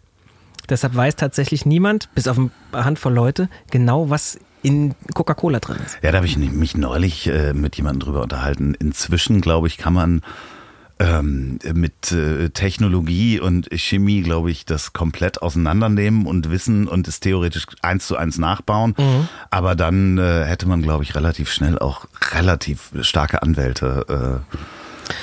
Äh, auf der Uhr. Ich glaube auch, dass es nicht funktionieren würde. Also angenommen, du könntest das jetzt angenommen, du könntest jetzt hier ein, ein Getränk hinstellen und sagen, das ist exakt Coca-Cola aber es wäre nicht derselbe Aufkleber drauf und es wäre nicht in derselben Flasche drin, also die diese Form hat, in der gleichen Flasche, dann würde es auch anders schmecken. Ja. Weil die Psychologie spielt ja eine unglaublich große Rolle. Ich habe mal ein Buch gelesen von Malcolm Gladwell, das ist ein Sachbuchautor, den ich sehr schätze und das Buch heißt Blink. da geht es darum, wie wir Entscheidungen treffen. Also wie unser Unterbewusstsein dafür sorgt, dass wir eine Intuition haben und wie wir entscheiden unbewusst. Und da kam raus, dass bei dem Pepsi-Test, der in den 80ern ja immer gemacht wurde, mach den Pepsi-Test, war doch mal so, eine, so ein Slogan. Und da kam raus, dass in Blindtests grundsätzlich Pepsi besser abgeschnitten hat als Coca-Cola. Ah, okay. Aber sobald du die Flaschen da stehen hast, wollten die Leute alle Coca-Cola trinken und haben auch gesagt, es schmeckt mir besser. Das heißt, die Verpackung macht maßgeblich etwas mit uns, wenn es um den Geschmack geht. Ich, deshalb glaube ich, Entschuldigung, wenn ich dich da unterbreche, klar, aber ich glaube, äh, ich bin davon überzeugt, dass selbst wenn du exakt die Rezeptur hättest, das Image spielt inzwischen so eine große Rolle wie bei anderen Getränken ja auch, Red Bull, ja, die die ganzen Fun-Sportarten mit bedienen und so. Ich glaube, die verkaufen kein Getränk, die verkaufen ein Lebensgefühl, die verkaufen einen Stil. Und den kannst du, glaube ich, gar nicht mehr klauen. Das heißt, das ist so lang schon da. Ja, ja, ja, bin ich bei dir. Ich möchte ja auch gar nicht Coca-Cola nachbauen, davon mal ganz abgesehen. Aber ich habe bei dem Pepsi-Test habe ich gehört, ähm, äh, dass äh, die immer die anderen Cola-Sorten einfach warm und äh, die Kohlensäure rausgelassen haben. Deswegen hat er immer funktioniert. Ach, der war gar nicht, äh, ja, der war nicht wissenschaftlich. Nee, der war nicht wissenschaftlich. Das, die Info hatte ich nicht. Das ist natürlich ein Ding. Ja, einfach ja. die anderen Sachen warm haben sie schal gemacht. Ja, ist ja klar, dass Pepsi da geworden das ist klar, ja. In den 80ern. Ich weiß gar nicht, wer darüber gesprochen hat. In irgendeinem Podcast habe ich das auch gehört. Aber dieses ähm, Geheimwissen der, der Hexen, Hexen mhm. das fand ich ganz schön, weil es ja eigentlich auch im Moment mit, mit ähnlich ist wie mit Medizin, wo wenige ja. Leute teilweise Patente oder wissen, ja. wie was funktioniert. Wir äh, Biochemie uns angucken oder, oder ähm, äh, Gen, na, wie heißt es denn schon? Genforschung? Genforschung und äh, das ganze Thema CRISPR, äh, diese ja. Eigen, ähm, um Gottes Willen, wie heißt denn jetzt diese Unnatural Selection auf Netflix? Unbedingt mal gucken. Ah, habe ich nicht gesehen. Ja, das ist so eine Doku, wo es halt um ähm, Genmanipulation geht, die man theoretisch zu Hause machen kann. Mhm. Da ist nämlich genau ein Geheimnis eröffnet worden, wie mhm. man das machen kann. Mhm. Das heißt, es ist zugänglich geworden für die äh, äh breite Öffentlichkeit. Die Öffentlichkeit ja. Und da gibt es dann so eine Bewegung in den USA, hier würde das gar nicht stattfinden, weil es sofort illegal ist, mhm. äh, die anfängt, äh, Genmanipulation zu Hause zu betreiben. Das heißt, ein Ge Geheimnis wird plötzlich äh, Public Knowledge. Wird öffentlich, ja. Das ist sehr spannend, unbedingt mal gucken. Habe ich noch nie von gehört. Ja. ja. ist gerade relativ frisch rausgekommen. Ja. Ich finde eh, es gibt tolle Dokus gerade bei Netflix. Ja, also, ja. Äh, aber auch bei Amazon Prime und all den anderen. Ah, okay, verstehe. Ja, äh, überall. Äh, auch im ZDF. Ja, ja, natürlich kann, also ich darf für alles hier Werbung machen, aber die sollten mir auch Geld dafür zahlen, Netflix. Ja. Wir haben so oft schon Netflix-Serien hier. aber es gibt dann auch diese wirklich dunklen Geheimnisse mit Zerstörungskraft. Und ähm, Klar, ja. Äh, das fand ich, ich fand die Reise ganz schön von dem Vertrauensschaffenden, was eigentlich positiv, aber du mhm. sagst ja auch immer die schwarze und die weiße Seite und da sind auch so ein paar Geheimnisse für mich rausgekommen aus dem Buch mit äh, Jack Nicholson der immer dachte, dass seine. Dass seine Mutter, nee. seine Mutter, also er dachte, seine Schwester ist seine Schwester. In Wirklichkeit war seine Schwester, von der er dachte, dass sie die Schwester ist, seine Mutter. Und ja. die Frau, von der er dachte, es ist seine Mutter, war seine Großmutter. Und das hat er recht spät rausgefunden. Ja, und ich glaube, das haut dich dann ja um. So mit 30 oder sowas hat er das rausgefunden. Das genaue Alter ne? weiß ich nicht, aber ich weiß, dass er erwachsen war. Und ja. da gab's, da gibt es ja ganz viele Beispiele, wo äh, prominente Menschen oder generell, wo einfach so, so, so, ein Familiengeheimnis unheimlich spät aufgedeckt wird. Oder auch die Familiengeheimnisse generell. Zum Beispiel, dass der, ich habe ein Beispiel drin im Buch von einer Frau, die ist ähm, schwarz, weil die Mutter ist weiß und der Vater ist schwarzer und sie findet raus, dass ihr Großvater einer der schlimmsten Nazis im KZ war und sich da aufgeführt hat und viele Menschen im KZ erschossen hat. Und sie hat, und die Großmutter wusste das natürlich, hat das aber nie erzählt. Und sie hat immer gespürt, mit meiner Familie stimmt was nicht. Aber sie konnte nicht sagen, was es ist, weil sie haben ihr das nie erzählt. Und sie hat es durch Zufall in einer Bücherei rausgefunden. Ach, du Schande. Weil sie dieses Buch entdeckt hat und gesagt hat, das ist ja heute mein Großvater, der hieß doch genauso. Mhm. Und ähm, das Tolle war allerdings, dass sie dann danach gesagt hat, wo ich dann endlich wusste, konnte ich damit arbeiten. Also ich mhm. konnte das für mich jetzt abschließen und das ist für mich natürlich immer noch ein großes Thema, aber ich weiß wenigstens Bescheid. Das heißt, es gibt Geheimnisse, die gehören nicht aufgedeckt, so ein vertrauensschaffendes Geheimnis. Es gibt Geheimnisse, die decken sich mit der Zeit von selbst auf. Angenommen, du hast eine Frau und die ist schwanger und ihr behaltet das einfach mal ein paar Wochen für euch, dann ist das was eine, eine extrem starke Bindung, die dadurch entsteht. Klar. Aber nach ein paar Monaten ist einfach völlig klar, was Sache ist. Ja. Sehr weite Kleider muss sie tragen. Genau. Und es gibt Geheimnisse, die müssen aufgedeckt werden. Mhm. Nämlich immer dann, wenn das Nicht-Aufdecken dafür sorgen würde, dass eine Person Leid erfährt. Mhm. Ja, wie jetzt bei einem dunklen Familiengeheimnis. Wie auch bei den Panama Papers, wo einfach die ganze Öffentlichkeit beschissen wird, weil ein paar andere einen Vorteil haben davon. Das sind die bösen Geheimnisse. Das sind die, wo die Menschheit ein Recht darauf hat, sie zu erfahren. Gibt es auch einen sehr guten Netflix-Film dazu? Das ist, glaube ich, gerade rausgekommen. Uh, The Laundromat heißt der, geht um die Panama ah, Papers. richtig, ja. genau. Ja. ja, ja, sehr, sehr gut, habe ich gerade ja. vor ein paar Tagen gesehen. Ja. Und dachte ich am Ende auch, und es ist auch sehr gut dargestellt, dass dieses Geheimnis rauskommen muss. Ja, da haben wir auch wirklich, äh, das ist ja auch wieder, dann sind, bin ich bei dem Thema Whistleblower gelandet natürlich. Mhm. Ne? Wer, wer veröffentlicht sowas, wer kann nicht mehr damit leben, dass es diese Geheimnisse gibt? Die haben natürlich auch im Buch eine große Rolle. Äh, ich kann mich an ein Familiengeheimnis äh, erinnern, beziehungsweise es war wahrscheinlich noch nicht mal ein Geheimnis, na, wer weiß. Ähm, meine Eltern hören hier zu und deswegen erzähle ich auch die Geschichte. Magst du sie an der Stelle schnell grüßen? Äh, ja, ne, natürlich. Liebe Grüße an meine Eltern. Ähm, immer wenn wir durch das Dorf gefahren sind, wo meine Mutter groß geworden ist, das ist in der Nähe von Hannover, in der Nähe von Bad Nendorf. Ähm, dann sind wir da durchgefahren und äh, dann hat meine Mutter immer gesagt, ah, und hier war früher das Gefängnis, in dem ähm, Großvater war, weil er gegen die Nazis war. Aha. Und da sind wir halt immer vorbeigefahren, immer wenn wir zur Oma gefahren sind. Ja. Und dann konnten wir als Kinder das schon mitsprechen und sagen, ja, Mama, da war das Gefängnis, wo Op dein Opa drin war, weil er gegen die Nazis war. Und das war so ein Running Gag in der Familie. Und irgendwann war meine Oma mit im Auto und wir fuhren an diesem Gebäude vorbei und wir Kinder schon so, ja, genau, und hier war dein Großvater, weil er gegen die Nazis war. Und meine Oma sagte, nee, der war hier im Gefängnis, weil er Nazi war. Und Und also dreht sich dann ein bisschen um, ne? äh, Ja, und das hatte sich ähm, meine Mutter, entweder hat, hatte man ihr das erzählt als Geheimnis, aber das kam halt raus, als sie dann 45 war. War jetzt nicht, äh, der war jetzt nicht im KZ und hat äh, äh, Menschen umgebracht, aber es war für sie einfach wahrscheinlich dann anders erzählt worden. Und Mhm. Und das hat bestimmt auch was mit ihr gemacht, natürlich, ne? auf jeden Fall, die war total verblüfft. ja. Wir ähm, erzählen die Geschichte aber immer wieder gerne an Familientreffen. Ja, es hat ja auch, es hat ja auch schon eine Pointe, ja. ja, ja. ja, ja, dementsprechend. Aber äh, Jack Nicholson, also da das Schlimme ist ja, wenn noch andere außerhalb dir ein Geheimnis präsentieren. Das heißt, äh, der ist ja von einem Reporter äh, darauf aufmerksam gemacht worden. Ja, wenn es einfach platzt, ne? Und Ja. dir zu einem Moment um die Ohren fliegt, wo du auch gar nicht damit rechnest. Das kann schon sehr belastend sein, ja. Man mag sich das auch gar nicht vorstellen, was das auf der anderen Seite mit Menschen macht, die halt dauerhaft mit einem Geheimnis leben. Gibt es da Studien, was das mit einem macht, wenn du selber die Leiche im Keller hast, sozusagen? Ja, das ist ja eine unglaubliche Belastung. Also eine Studie, die ich in der Recherche auch rausgefunden habe, die fand ich unglaublich spannend. Da sollten Versuchsteilnehmer an ein belastendes Geheimnis denken, worüber sie noch nie mit jemandem gesprochen haben. Und sollten das aufschreiben. Und der Zettel wurde nie geöffnet. Also sie haben das nur für sich aufgeschrieben. Und danach sollten sie äh, einen Berg hochgehen, eine Strecke laufen und einen Tisch hochheben. Frag mich jetzt nicht, wie sie auf die Versuchsanordnung gekommen sind. Die ist schon wirklich abgefahren, aber das war der Versuch. Und da kam raus, dass diejenigen, die, bevor sie diese Übungen machen sollten, an ein belastendes Geheimnis dachten, die haben den Tisch als schwerer eingeschätzt, als er wirklich war. Äh, Die haben die Strecke als länger eingeschätzt und den Berg als steiler Oha. als die Gruppe, die sich nicht auf irgendetwas Negatives konzentrieren musste. Das heißt, Geheimnisse belasten uns wirklich so, dass es körperliche Auswirkungen haben kann. Wenn du also etwas mit dir rumschleppst, was du, was du mit niemandem teilen möchtest, dann kann dich das fertig machen. Und das muss jetzt ja noch nicht mal unbedingt was Schlimmes sein, denn die Welt ist ja das, wofür wir sie halten. Es kann ja sein, dass wir das selber ganz schlimm finden, aber der Umwelt wäre es völlig wurscht.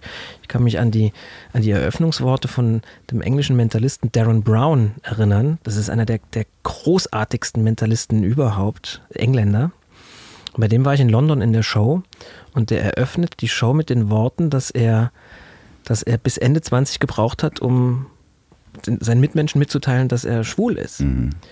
Und dann hat er es endlich rausgebracht und hat gesagt, es war den Mitmenschen im besten Sinne egal. Die fanden das also gar nicht so schlimm. Und er hat gesagt, das habe ich all diese Jahre, hat mich das wirklich belastet und es wäre eigentlich viel früher an der Zeit gewesen, das zu erzählen. Womit ich jetzt sagen will, ist, einige Geheimnisse, von denen wir denken, das ist ganz furchtbar, die sind überhaupt nicht schlimm. Und wenn uns das wirklich belastet, weil wir merken das ja, ne? Und da gibt es ja auch einen, einen psychologischen Effekt, jetzt mal neben den körperlichen, die ich gerade genannt habe, gibt es auch einen, der heißt Psychological Rebound Effekt, also praktisch ein, ein ähm, Querschläger, psychologischer Querschläger. Wir denken immer daran, je mehr wir versuchen, nicht an etwas zu denken, desto mehr kommt das immer wieder zurück. Und das passiert auch mit Geheimnissen, wenn ich sage, "Ah, komm, jetzt denk nicht dran, konzentriere dich auf was anderes. Das können wir nicht, das ist sehr schwer. Das heißt, wir haben einmal die psychologische Belastung und die körperliche. Und das kann halt unter Umständen zu viel sein. Da kannst du dran kaputt gehen. Und was hilft ist, wenn du es wirklich mit niemandem teilen willst, schreib es für dich selber auf. Führ es in einem Tagebuch. Du kannst das Tagebuch ja danach verbrennen, aber es hilft tatsächlich, wenn wir es aufgeschrieben haben. Kinder, wenn ihr irgendwas habt, wovon ihr denkt, ich will das erstmal noch keinem anderen weitererzählen, wobei es in der Regel sehr gut ist, es einer Vertrauensperson zu erzählen. Gerade als Kind oder Jugendlicher sollte man sowas nicht mit sich rumschleppen. Dann kannst du es auch einem Stofftier erzählen. Das hilft psychologisch ungemein und das funktioniert auch bei Erwachsenen noch. Du kannst es auch deinem Hund, deiner Katze oder deinem Spiegelbild erzählen. Also einfach das Aussprechen hilft. Und am sinnvollsten, wenn wir merken, das hilft immer noch nicht, wäre es dann, es wirklich einer Vertrauensperson zu erzählen. Und wenn du das nicht willst, dann gehst du halt zu einem, zu einem Geistlichen, der hat eine Schweigepflicht. Die gibt es nicht ohne Grund, die ist nämlich genau dafür eingeführt worden. Äh, du gehst zu einem Juristen, du gehst zu einem Psychologen, du gehst zu irgendjemandem, wo du weißt, der wird es nicht weiter erzählen dürfen. Dann hat es messbar schon psychologische Effekte und, und hilft dir. Wobei ich mich noch einmal korrigieren muss. Ich habe gesagt, die Schweigepflicht in der Kirche ist eingeführt worden, damit die Leute beichten können. Das ist natürlich völliger Quatsch. Das stimmt überhaupt nicht. Die Schweigepflicht ist eingeführt worden, damit die Kirche Geheimwissen hat. Genau. Und damit Macht. Ja, ja, das genau, da waren wir ja wieder ja. bei dem bei dem zweiten, ich glaube, in der Aufführung zu sagen, okay, etwas äh, zu wissen, was einen. Eine, eine Machtposition gibt. Und bei der katholischen Kirche, bei der Beichte war es immer schon, die haben unglaubliche Machtverhältnisse damit ja auch und, und haben ja auch genau taktieren können. Das ging schon los beim Orakel von Delphi. Da wussten ja die Hohepriester schon Dinge, die andere nicht wussten und waren dadurch immer sehr wichtige Personen. Das heißt, die Person des Magiers, die Person des Sehers, die für mich ganz persönlich eigentlich ein Vorgänger ist ähm, der Person des Coach oder des Psychologen heute, weil man ist zu denen gegangen, wenn man eine Frage hatte, wo man nicht mhm. weitergekommen ist. Ja, dann ist man zum Hellseher gegangen oder zum Orakel, was damals ja auch nichts Anrüchiges war. Heute lacht man ja ein bisschen darüber eher. Teilweise ohne Grund. Ich habe Kartenleger kennengelernt, die machen einen super Job. Ja. Ähm, Heute würdest du wahrscheinlich zu einem Psychologen oder Coach gehen, die sich mit der Macht der Frage und der Geheimnisse immer noch so beschäftigen. Also früher waren, war die Figur des Magiers, war eine Person mit hohem Status, der hat Könige beraten. Und heute stehen die Magier in der Fußgängerzone und drehen Luftballons. Naja, also nicht unbedingt, wenn Nein, man sich jetzt, es gibt auch tolle, aber äh, wenn wir zurück zu Darren Brown gehen, ja, also, das ist äh, natürlich großartig. Ja. Da gibt es ein, ein Stück auch, ähm, das ist gibt's nur sehr verpixelt auf YouTube, aber ich habe es äh, vielen Leuten geschickt, wo er, ich glaube, es ist Simon Peck ein halbes Jahr vorher äh, fragt, was er sich zu Weihnachten wünscht, glaube ich. Und er schreibt es auf und packt es in einen Umschlag. Mhm. Und äh, im Gespräch suggeriert er ihm, dass er sich ein rotes äh, BMX-Rad ah. äh, gewünscht hat. Jetzt weiß ich, was du meinst, ja. Das war in einer Serie von ihm, die hieß Mind Control. Ja, unglaublich gut. Die kriegst du aber. Also ja, ja, aber ich hatte es nur auf YouTube, diesen, es okay. ist ein sehr verpixeltes. Äh das ist total geil, was der gemacht hat. Also das muss man sagen, ohne den würde heute die Mentalmagie ganz anders aussehen und der vermischt auch ganz viele tolle Prinzipien miteinander und äh, ist abgesehen davon auch ein unglaublich netter Mensch. Also ich habe den kennengelernt und das ist ein unglaublich aufgeschlossener, höflicher, netter Mensch, mit dem man einfach gern da sitzt und quatscht. Der hat überhaupt keine Star-Allüren, überhaupt nicht. Also äh, auch, auch beeindruckende äh, Specials. Ich glaube, Amazon oder Netflix sind wir da auch wieder. Ähm, The Push ist. Mhm, The Push war eigentlich für eine englische Fernsehserie, aber kriegst du jetzt bei Netflix. Ja, ja genau. Das ist, äh, wo er innerhalb von zwei Stunden jemanden dazu bringt, jemanden von einem Dach zu stoßen. Genau, aber auch mit einer, die, die wir jetzt nicht verraten dürfen, nee. für alle, die es schauen wollen, mit einer großartigen Auflösung. Also bei Uff, ihm ist der Schluss immer. Wahnsinn. Ja. Es ist wirklich, du sitzt, also ich habe es auch zweimal gucken müssen. Ja um halt wirklich jedes Stück dann nochmal zu, analysieren und sich zu fragen, was würde ich machen. Das, er schafft es halt unglaublich gut, sich. Genau, du entwickelst eine großartige Empathie mit den Protagonisten. Ja. Und er ist wie so ein Puppenspieler immer im Hintergrund. Du kriegst gar nicht mit, dass ganz er da großartig, ist. Ganz großartig, ganz großartig. Guckt euch das mal an. Aber erst, wenn ihr mein Buch gelesen habt.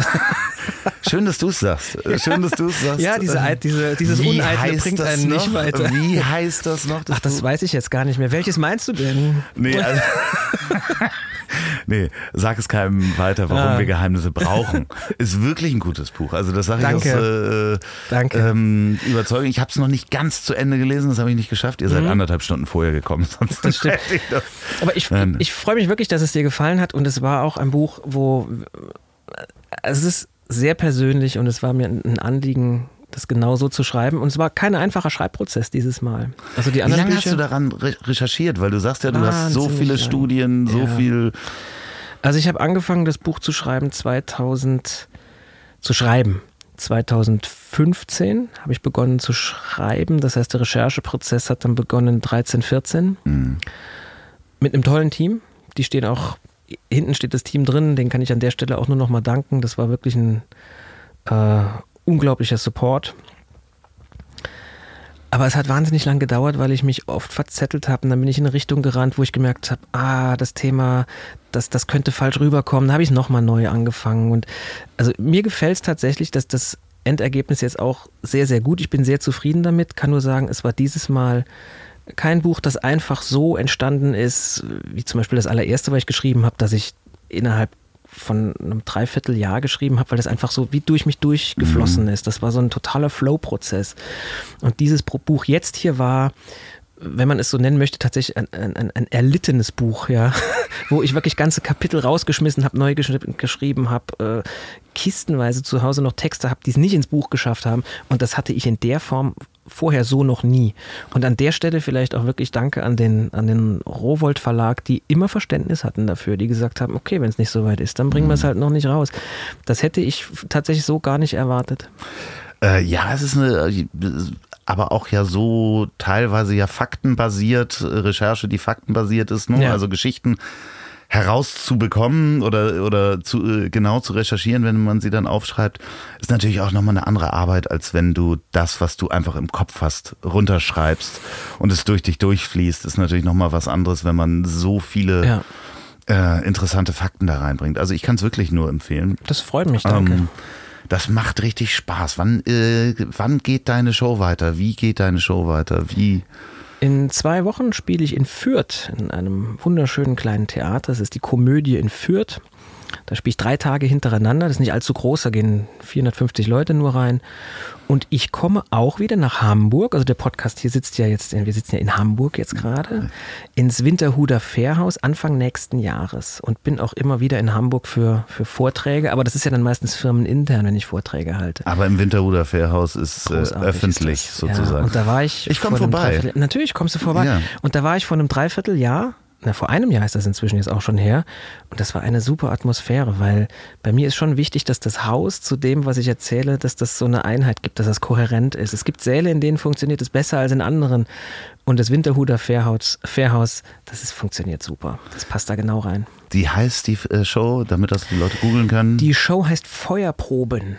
Und ihr äh, dürft euch auf Pyrotechnik freuen. Nein, natürlich Überhaupt nicht. Überhaupt nicht, nein. Ja, ich, nee, nee, es ging mir nicht um Feuerproben im, im wahren Sinne, sondern im übertragenen Sinne. Also Feuerprobe, da denken wir sofort an eine Belastungsprobe. Wir denken an eine Hexe, die glühende Kohlen tragen muss, wo es ja ursprünglich herkommt. Ne? Lustig, weil ich hatte diesen, ich hatte so einen brennenden Reifen, hatte ich im, im Ah, wo ein Tiger durchspringt? Ja, genau. Das ja. war für mich die Feuerprobe. Also die Feuerprobe kommt an sich, auch hier sind wir wieder bei der Kirche, weil das war eine Hexenprobe. Die Feuerprobe war, dass man ähm, Frauen, die als Hexen angeklagt waren, glühende Kohlen oder glühende Eisen in die Hand gegeben hat und die mussten eine gewisse Strecke damit laufen. Und das Paradoxe, wenn sie nicht verletzt waren, dann durften sie, dann waren sie frei.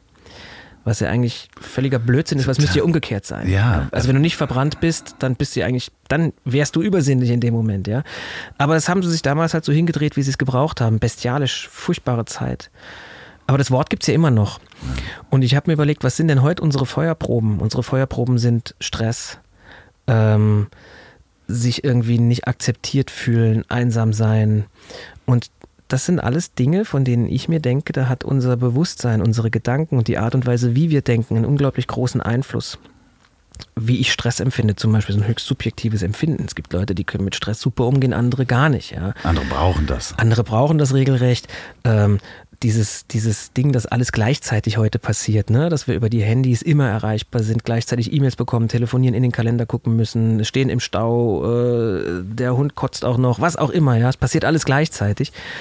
Und all diese Themen dachte ich mir, das sind, da spielt unsere eigene Wahrnehmung eine unglaublich große Rolle. Und da wollte ich mal eine Show drüber machen. Und das ist tatsächlich meine Lieblingsshow, muss ich sagen. Von allen, die, die machst du auch schon hab. ganz schön lange, ne? Ja, wobei sie tatsächlich auch lange gebraucht hat, um so gut zu werden, wie sie jetzt ist. Also das Publikum hat, das ist das Schwierige an dem Genre, in dem ich mich bewege. Das ist ja interaktiv. Ich mhm. arbeite ja mit meinem Publikum. Das ist keine Show für mein Publikum, sondern mit meinem Publikum.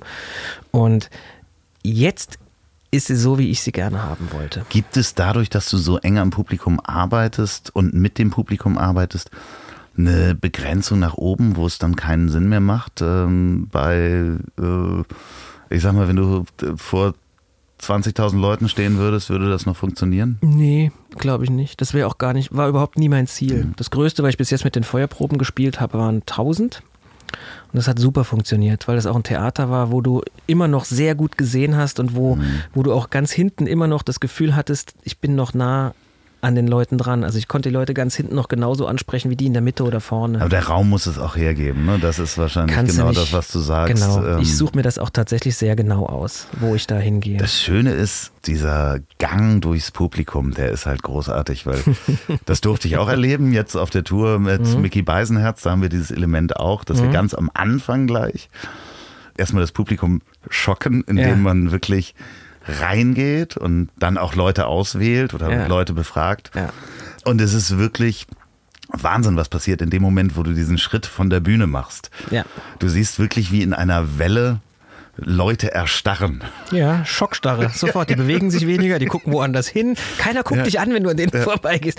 Das stimmt. Ja. Ähm, das ist herrlich. Wobei bei mir es inzwischen anders ist, weil die Leute erstens wissen, dass es, dass es ein großer Teil der Show ist, dass Leute nach vorne kommen. Und die Leute wissen bei mir, ich habe die Erfahrung. Ich weiß genau, wen ich rauspicke. Und wenn mich einer anschaut und schüttelt den Kopf, dann gehe ich ja weiter. Mhm. Ähm, weil es macht ja auch dem Publikum keinen Spaß, vorne auf der Bühne einen von denen leiden Le zu sehen. Genau, leiden zu sehen. Und das siehst du den Leuten an. Also, das ist wahrscheinlich eine meiner wichtigsten Fähigkeiten, ist es, die richtigen Leute auswählen zu können. Und das kann ich jetzt inzwischen, kann ich das wirklich gut. Ich habe das Element mal selber erlebt im eigenen Körper, wo ich eigentlich, ich dachte, ich bin dagegen gefeit, mhm. dass das passiert. Ich weiß nicht, warst du mal bei den Blue Man Group? Ja, ja. In Berlin war ich. Und ja, da war ich auch. Und die treiben das ja wirklich auf die Höhe, ja. dieses Spiel, ja. ob du ausgewählt wirst oder nicht, weil die ja auch nicht sprechen. Richtig. Und ja auch alles sind wie Aliens. Ja, total. Menschen, die, ne? die, ja, ja, also man, äh, na, ekeln nicht, aber man hat so eine gewisse Abscheu der, der Gesichtsmimik äh, gegenüber. Und dann stehen plötzlich so drei Typen und kommen dir auch viel zu nah. Richtig. Die treiben das wirklich sowas von auf die Höhe, dass die ja. auch dann zu mir kamen und da merkte ich, okay, da kannst du noch so souverän sein und dir ja. sagen, ja, okay, dann stehe ich da halt auf der Bühne. Ähm, es kriegt dich dann. Wobei Blumen natürlich wie du sagst, wirklich ein extremes Beispiel ja. ist. Es gibt ja immer so diese Kategorie einer von uns und keiner von uns. Ja? Mhm. Ähm, ich versuche schon nah an meinem Publikum zu sein und auch nicht der unnahbare Magier, sondern schon auch zu sagen, ich habe mir das alles drauf geschafft und ich will euch unterhalten. Und bei der Blumen Group ist völlig klar, die kommen aus einer ganz anderen Welt. Ja, ja, das ist Wahnsinn. Da gehörst du nicht dazu. Aber das war so, wenn man sich das anguckt, man kann das äh, einerseits freundlich machen, das ist ja auch ein Teil ähm, äh, in, in der Comedy ist ja auch die Ansprache des Publikums oder Richtig. sich einen rauszunehmen, wo man merkt, okay, mit dem kann ich's machen. Ne? manchmal ja. geht das auch daneben bei der Comedy.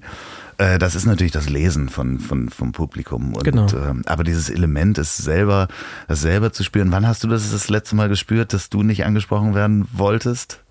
Beim Fahrkartenkontrolleur in der S-Bahn. Als du keine Fahrkarte hattest. Ja, ich habe immer eine, aber ich mache mir tatsächlich ein Spiel draus, ob ich kontrolliert werde oder nicht, weil ich, ich finde das lustig. Einfach so für mich ein Spiel. Ich habe so ein paar Spielchen, die ich mache. Also eins davon ist, wenn ich in der S-Bahn kontrolliert werde, dass ich, oder wenn der Kontrolleur durchgeht, dass ich einfach nicht angesprochen werde. Das mhm. funktioniert erstaunlich oft. Und der, der, der Trick ist, also an alle Hörer, nicht zu denken, um Gottes Willen, bloß nicht mich, sondern an was ganz anderes zu denken. Mhm. Also denkt an den letzten schönen Urlaub, den ihr hattet dann hast du eine andere Ausstrahlung. Da wirst du eher nicht so wahrgenommen, wie wenn du total gestresst da sitzt. Ein zweites Spiel, was ich für mich immer sehr, sehr gerne mache, ist ähm, am Flughafen. Ich bin ja heute auch hierher geflogen, ne, von mhm. München nach Hamburg. Und ähm, ich reise halt einfach viel und habe so ein paar Rituale, wo ich für mich ein Spiel draus mache. Und eines ist, dass ich zum Beispiel den Gürtel nicht ausziehen will, wenn ich durch diesen Metalldetektor durchgehe. Ich könnte den ausziehen, aber mein Spiel ist es, schaffe ich es, ihn nicht ausziehen zu müssen. Und der, der Satz ist. Ohne am Ende kontrolliert zu werden? Ja. Okay, alles klar. Ähm, und dann sagen, Sie müssen Ihren Gürtel noch ausziehen. Und ich sage, ganz ernst, das ist ein Reisegürtel, den habe ich extra dafür gekauft, den kann man anlassen. Ach, und ob du es glaubst oder nicht, drei Viertel der Fälle. Ach ja, selbstverständlich, da gehen sie durch. Und dann kannst du einfach also. Und ich finde das, so, find das okay. so geil. Das ist für mich ein psychologisches ja, Spiel. Ich will, ja. Und auch hier nochmal, da ist ein psychologisches Prinzip dahinter. Du musst nur begründen. Ja. Also es gab mal einen Versuch, wo man Leute äh, äh, geguckt hat, können die beim Kopieren, können die sich davor drängeln oder nicht? An einer Uni, wo so eine recht lange Schlange war am Kopierer, hat man diesen Versuch gemacht. Und wenn die sich vorgedrängelt haben, die Studenten, dann haben die hinten natürlich direkt gesagt, halt hier, stell dich hinten an und so. Mhm. Wenn die hingegangen sind und gesagt haben, ähm, darf ich bitte vor, ich habe es wahnsinnig eilig, die haben sie alle eilig, die da stehen wahrscheinlich, ja? dann durften die fast alle vorgehen. Oder darf ich schnell vor, weil ich muss das schnell kopieren was ja eigentlich gar kein Argument ist, dann durften die aber viel öfter vorgehen. Das heißt, gib dem anderen immer irgendein Argument, weil, das ist eine, so eine Weil-Verknüpfung, dann hast du größere Chancen, dass das, was du vorhast, angenommen wird. Ich habe das am Flughafen, ähm, oh Gott, dunkles Geheimnis. Ich erzähle jetzt ein Ja. Geheimnis von mir. Ich Bleibt ja unter uns. Wenn es voll ist, gehe ich einfach, selbst wenn ich Economy äh, gebucht habe, gehe ich einfach äh, eiskalt an den ähm, Business Class Schalter oder gehe auch durch die, die Priority Lane. Und äh, wenn mich jemand anspricht, sage ich, puh, ich habe das nicht gebucht. Also es bucht ja eh jemand anders für mich. Ja. Und dann äh, wird man auch, ach so, ja, ach so, ich bin Economy, ich habe das nicht gebucht. Sehr gut. Äh, wird man trotzdem durchgelassen. Ja, Das ist einfach. Sehr, sehr, und genau das ist es. Du musst nur eine Begründung liefern. Die muss natürlich irgendwo stimmen oder zumindest Ja, sie könnte, es- sie könnte es- stimmen zumindest. Nein, nein, ja? ich lüge auch nicht. Meistens bucht es ja jemand anders. Ich sehe das aber dann. Genau. Und, Aber äh, sie muss nicht wirklich sinnvoll sein, das will ich damit sagen. Sie muss so sein, dass der andere denkt, ach so, ja dann. Das, das ist sehr schön. Das werde ich jetzt auch mal ausprobieren. ja, das geht. Ich, ich habe das nicht gebucht und es stimmt bei dir ja auch wahrscheinlich in Natürlich. 90 Prozent der Fällen. Ja. Äh, könnt ihr auch mal ausprobieren. Wir Das- sehen uns alle an der Priority-Schlange. Da gibt es übrigens auch ein psychologisches Prinzip dahinter. Das ist nämlich das Abgeben an eine andere Instanz. Also, das habe ich mal gelernt bei einem Typen, der, ähm, der mit Geiselnehmern verhandelt. Ich habe mal einen Vortrag gehalten für ein ähm, für die Sp Kommando-Spezialkräfte war das. Oha. Was heißt, nee, die Kommando-Spezialkräfte sind ja die in Deutschland. Das waren praktisch die auf EU-Ebene. Also es war internationales Meeting von diesen Spezialkräften. Und das war echt cool. Also es waren auch, muss ich sagen, ähm, diese Elite-Typen, die da saßen, das waren alles hochintelligente, sehr gebildete Menschen. Und das waren jetzt die, die angenommen, du bist jetzt irgendwo äh, auf Geschäftsreise und wirst als Geisel genommen. Dann sind das die Typen, die da hinfahren und erstmal verhandeln. Bevor sie dich dann im letzten Schritt, wenn es nicht anders geht, doch rausholen müssen. Ja? Und da war einer der Chef-Unterhändler. Und ich habe mit dem über Sprachstruktur gesprochen und über ein System, das nennt sich Cold Reading, wie du nämlich ganz schnell eine Verbindung aufbauen kannst und den Eindruck erwecken kannst, du wüsstest ganz viel über den anderen und damit ganz schnell auf eine empathische Ebene kommst. Das war mein Thema. Und er hat gesagt, das ist total interessant. Ich habe von diesen Dingen, die du erzählst, noch nie gehört, weil die kommen tatsächlich auch aus dem, aus dem ähm, ja eigentlich aus dem englisch-amerikanischen diesem Mediumship, wo man vorgibt, mit Toten reden zu können oder, oder in eine andere Welt vorzudringen. Und die Mentalisten haben das recht schnell auch ge gelernt und ihr Portfolio mit aufgenommen. Und da habe ich mich sehr intensiv mit beschäftigt. Na, lange Rede, kurzer Sinn. Jedenfalls dieser Typ kam und hat gesagt, was immer funktioniert, ist das Abgeben an eine höhere Instanz.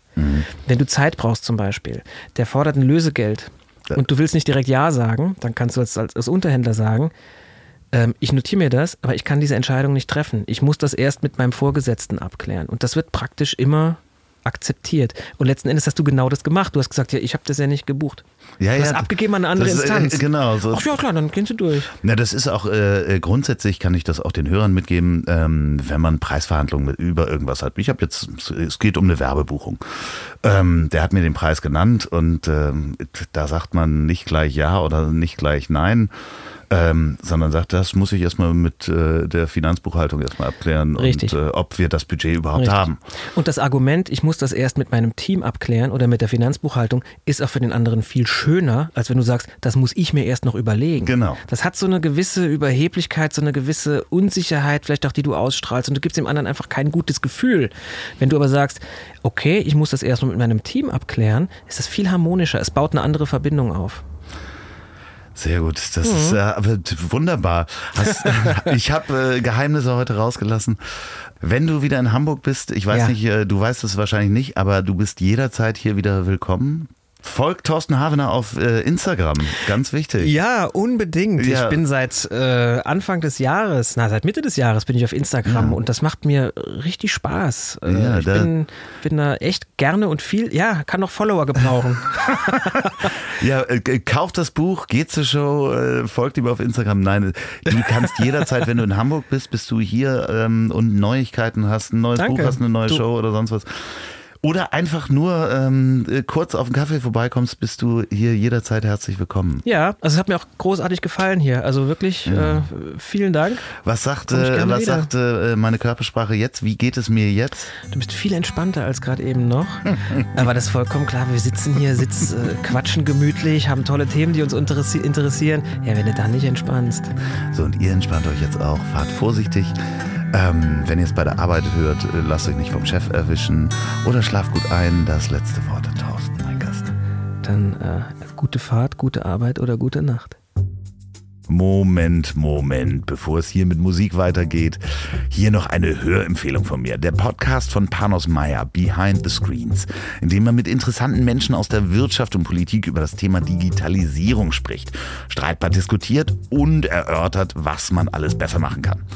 Diesmal spricht Panos mit Bernd Vermaten. Das ist der Geschäftsführer unter anderem von billiger.de und vielen anderen Portalen. Das ist so eine Holding. Inwiefern solche Portale und Online-Shops sich gegenseitig bereichern und warum Kunden nicht immer das Produkt mit dem günstigsten Preis kaufen und was Instagram und Pinterest mit der Marketingstrategie in der Digitalisierung zu tun hat, darüber sprechen die in der aktuellen Folge. Das ist wirklich spannend und hörenswert. Behind the Screens mit Panos Meyer kann ich euch nur empfehlen. Hier kommt die Musik. Das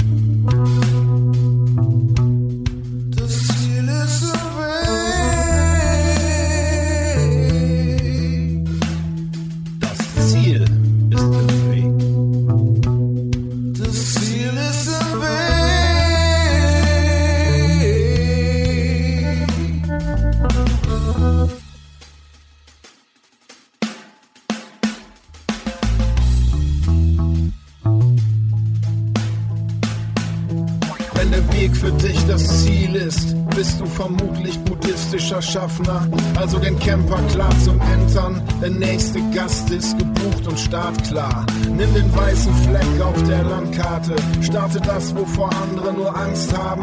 Niemand lernt auf den inneren Kompass zu hören beim Gang auf zertretenen Landmarken, denn das Ziel ist im Weg. Das Ziel ist im Weg.